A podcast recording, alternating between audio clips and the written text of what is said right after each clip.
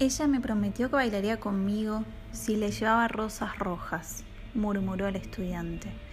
Pero en todo el jardín no quedaba ni una sola rosa roja. El ruiseñor le estaba escuchando desde su nido en la encina y lo miraba a través de las hojas. Al oír esto último, se sintió asombrado. Ni una sola rosa roja en todo el jardín, repitió el estudiante con sus ojos llenos de lágrimas. Ay, es que la felicidad depende hasta de cosas tan pequeñas.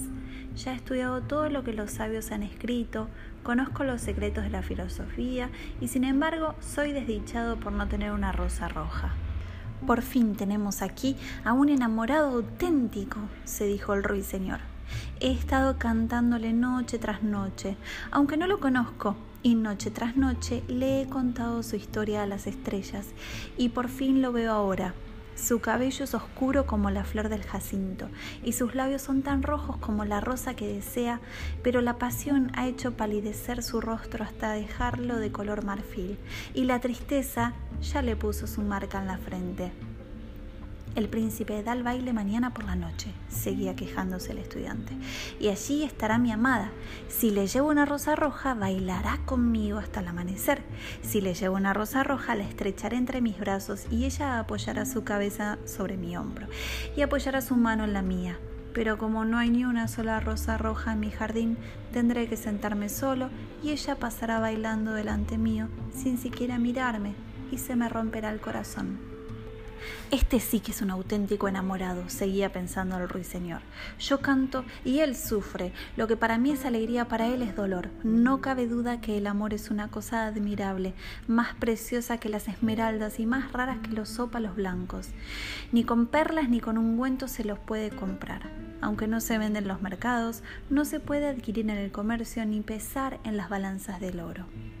Los músicos estarán sentados en su estrado, decía el estudiante, y harán surgir la música de sus instrumentos, y mi amada bailará al son del arpa y del violín. Ella bailará tan levemente que sus pies casi no tocarán el suelo y los cortesanos con sus trajes fastuosos formarán corro en torno suyo para admirarla. Pero conmigo no bailará porque no tengo una rosa roja para darle y se arrojó sobre la hierba, y ocultando su rostro entre las manos se puso a llorar amargamente. ¿Por qué está llorando? preguntó una lagartija verde que pasaba frente a él con la cola al aire. Sí, ¿por qué? murmuraba una margarita vecina con su dulce voz. Está llorando por una rosa roja, explicó el ruiseñor. ¿Por una rosa roja? exclamaron. ¡Qué ridiculez! La lagartija, que era un poco cínica, se puso a reír a carcajadas. Solo el ruiseñor comprendía el secreto de la pena del estudiante, y posado silenciosamente en la encina, meditaba sobre el misterio del amor. Por último, desplegó sus alas oscuras y se elevó en el aire. Cruzó como una sombra a través de la avenida y como una sombra se deslizó por el jardín. En medio del prado había un magnífico rosal y el ruiseñor voló hasta posársele en una de sus ramas. Necesito una rosa roja, le dijo, dámela y yo te cantaré mi canción más dulce. Pero el rosal negó sacudiendo su ramaje. Mis rosas son blancas, le contestó como la espuma del mar y más blancas que la nieve de la montaña. Pero ve donde mi hermana que crece al lado del viejo reloj del sol y puede ser que ella te proporcione la flor que necesitas. El ruiseñor voló hacia el gran rosal que crecía junto al viejo reloj del sol. Dame una rosa roja, le dijo, y te cantaré mi canción más dulce. Pero el rosal negó, sacudiendo su follaje.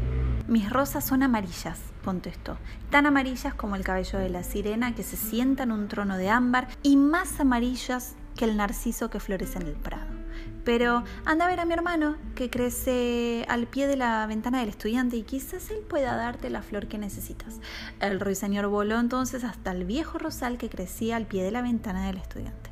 Dame una rosa roja, le dijo y yo te cantaré mi canción más dulce. Pero el rosal negó sacudiendo su follaje. Rojas son, en efecto, mis rosas, contestó. Tan rojas como las patas de las palomas y más rojas que los abanicos del coral que relumbran en las cavernas del océano. Pero el invierno heló mis venas y la escarcha marchitó mis capullos y la tormenta rompió mis ramas. Y durante todo este año no tendré rosas rojas. Una rosa roja es todo lo que necesito, exclamó el ruiseñor. Solo una rosa roja. ¿No hay manera alguna de que la pueda obtener? Hay una manera, contestó el rosal, pero es tan terrible que no me atrevo a decírtela. Dímela, repuso el ruiseñor. Yo no me asustaré.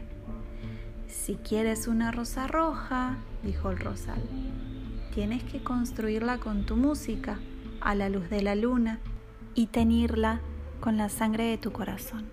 Debes cantar con tu pecho apoyado sobre una de mis espinas. Debes cantar toda la noche hasta que la espina atraviese tu corazón y la sangre de tu vida fluirá en mis venas y será mía. La propia muerte es un precio muy alto por una rosa roja, murmuró el ruiseñor. Y la vida es dulce para todos. Es agradable detenerse en el bosque verde y ver al sol viajando en su carroza de oro y a la luna en su carroza de perlas es muy dulce el aroma del espino y también son dulces las campanillas azules que crecen en el valle y los brezos que florecen en el collado. Sin embargo, el amor, el amor es mejor que la vida. Y por último, ¿qué es el corazón de un ruiseñor comparado con el corazón de un hombre enamorado? Y desplegando sus alas oscuras, el ruiseñor se elevó en el aire cruzó por el jardín como una sombra y como una sombra se deslizó a través de la avenida. El estudiante seguía echado en la hierba como lo había dejado y las lágrimas no se secaban en sus anchos ojos. Alégrate, le gritó el ruiseñor, siéntete dichoso porque tendrás tu rosa roja. Yo la construiré con mi música a la luz de la luna y la teniré con la sangre de mi corazón. Lo único que pido a cambio es que seas un verdadero amante, porque el amor es más sabio que la filosofía, por muy sabia que ésta sea, y es más poderoso que la fuerza, por muy fuerte que ella sea. Las alas del amor son llamas de mil tonalidades y su cuerpo es del color del fuego. Sus labios son dulces como la miel y su como la mirra silvestre. El estudiante levantó la vista de la hierba y escuchó, pero no comprendió lo que decía el ruiseñor, porque él solo podía entender lo que estaba escrito en los libros. En cambio, la encina comprendió y se puso a balancear muy tristemente porque sentía un hondo cariño por el pequeño ruiseñor que había construido el nido en sus ramajes. Cántame, por favor, una última canción, le susurró la encina porque voy a sentirme muy sola cuando te hayas ido. Y el ruiseñor cantó para la encina, y su voz era como el agua que cae de una jarra de plata.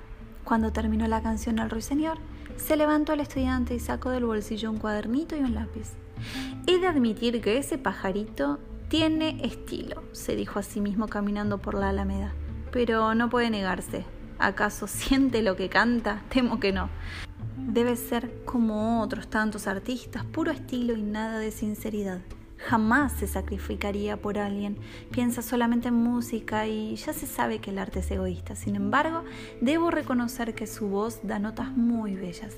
Lástima que no signifiquen nada, o que no signifiquen nada importante para nadie. Luego entró en su alcoba, echándose sobre su cama, comenzó de nuevo a pensar en su amor. Después de unos momentos se quedó dormido. Cuando la luna alumbró en los cielos, el ruiseñor voló hacia el rosal y apoyó su pecho sobre la mayor de las espinas. Toda la noche estuvo cantando con el pecho contra la espina y la luna fría y cristalina se inclinó para escuchar. Toda la noche cantando así apoyado y la espina se hundía más y más en su carne y la sangre de su vida se derramaba en el rosal cantó primero al nacimiento del amor en el corazón de los adolescentes. Entonces, en la rama más alta del rosal, floreció una rosa maravillosa, pétalo tras pétalo como canción tras canción. Al principio era pálida como la niebla que flota sobre el río, pálida como los pies de la mañana y plateada como las alas de la aurora.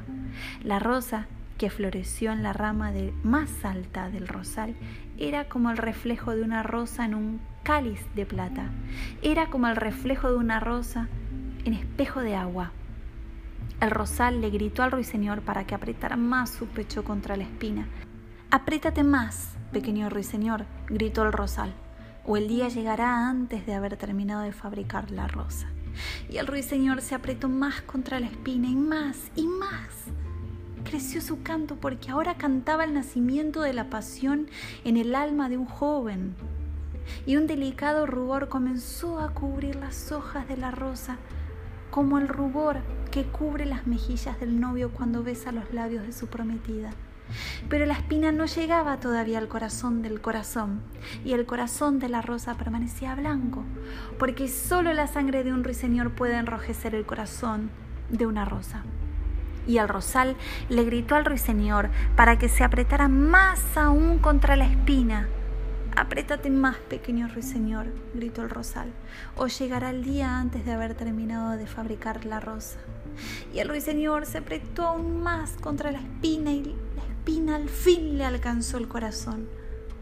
Un terrible dolor lo traspasó. Más y más amargo era el dolor y más y más impetuosa se hacía su canción, porque ahora cantaba el amor sublimado por la muerte, el amor que no puede aprisionar la tumba. Y la rosa del rosal se puso carmesí como la rosa del cielo del oriente. Su corazón de pétalos era púrpura como es purpúreo el corazón de un rubí. La voz del ruiseñor ya desmayaba. Sus alitas comenzaron a agitarse y una nube le cayó sobre los ojos. Su canto desmayaba más y más y sentía que algo le obstruía la garganta. Entonces tuvo una última explosión la música. Al oír la luna blanca se olvidó del alba y se demoró en el horizonte. Al oírla la rosa roja tembló de éxtasis y abrió sus pétalos al frescor de la mañana. El eco llevó la canción a la caverna de las montañas y despertó a los pastores dormidos. Luego navegó entre los juncos del río que llevaron el mensaje hasta el mar. Mira, mira, gritó el rosal. La rosa ya está terminada. Pero el ruiseñor no contestó porque estaba muerto, con la espina clavada en su corazón. Ya era eso del mediodía, cuando despertó el estudiante, abrió la ventana, miró hacia afuera. ¡Caramba! ¡Qué maravillosa visión! exclamó. Una rosa roja. En mi vida he visto una rosa semejante. Es tan hermosa que estoy seguro que tiene un nombre muy largo en latín. Se inclinó por el balcón y la cortó. Enseguida se caló el sombrero y con la rosa en la mano corrió a la casa del profesor. La hija del profesor estaba sentada cerca de la puerta, devanando una maneja de seda azul con su perrito a los pies. Dijiste que bailarías conmigo si te traía una rosa roja, exclamó el estudiante. Aquí tienes la rosa más roja de todo el mundo. Esta noche la prenderás sobre tu corazón y como bailaremos juntos podré decirte cuánto te amo. Pero la jovencita frunció el ceño. Me temo que no va a hacer juego con mi vestido nuevo, repuso. Y además el sobrino del chambelán me envió unas joyas de verdad. Todo el mundo sabe que las joyas son más caras que las flores. Eres una ingrata incorregible, dijo agriamente el estudiante, y tiró con ira la rosa al arroyo, donde un carro la aplastó al pasar. Ingrata, dijo la muchacha. Yo te digo que eres un grosero, que eres tú, después de todo, solo un estudiante y ni siquiera creo que lleves hebillas de plata en los zapatos como lo hace el sobrino del chambelán. Y muy altanera se metió en su casa. Qué cosa más estúpida es el amor, se dijo el estudiante mientras caminaba. No es ni la mitad de útil que la lógica, porque no demuestra nada y le habla a uno siempre de cosas que no suceden nunca y hace creer verdades que no son ciertas. En realidad, no es nada práctico. Y como en estos tiempos ser práctico es serlo todo, volveré a filosofía y al estudio de la metafísica. Y al llegar a su casa, abrió un libro lleno de polvo y se puso a leer. El ruiseñor y la rosa oh, got away.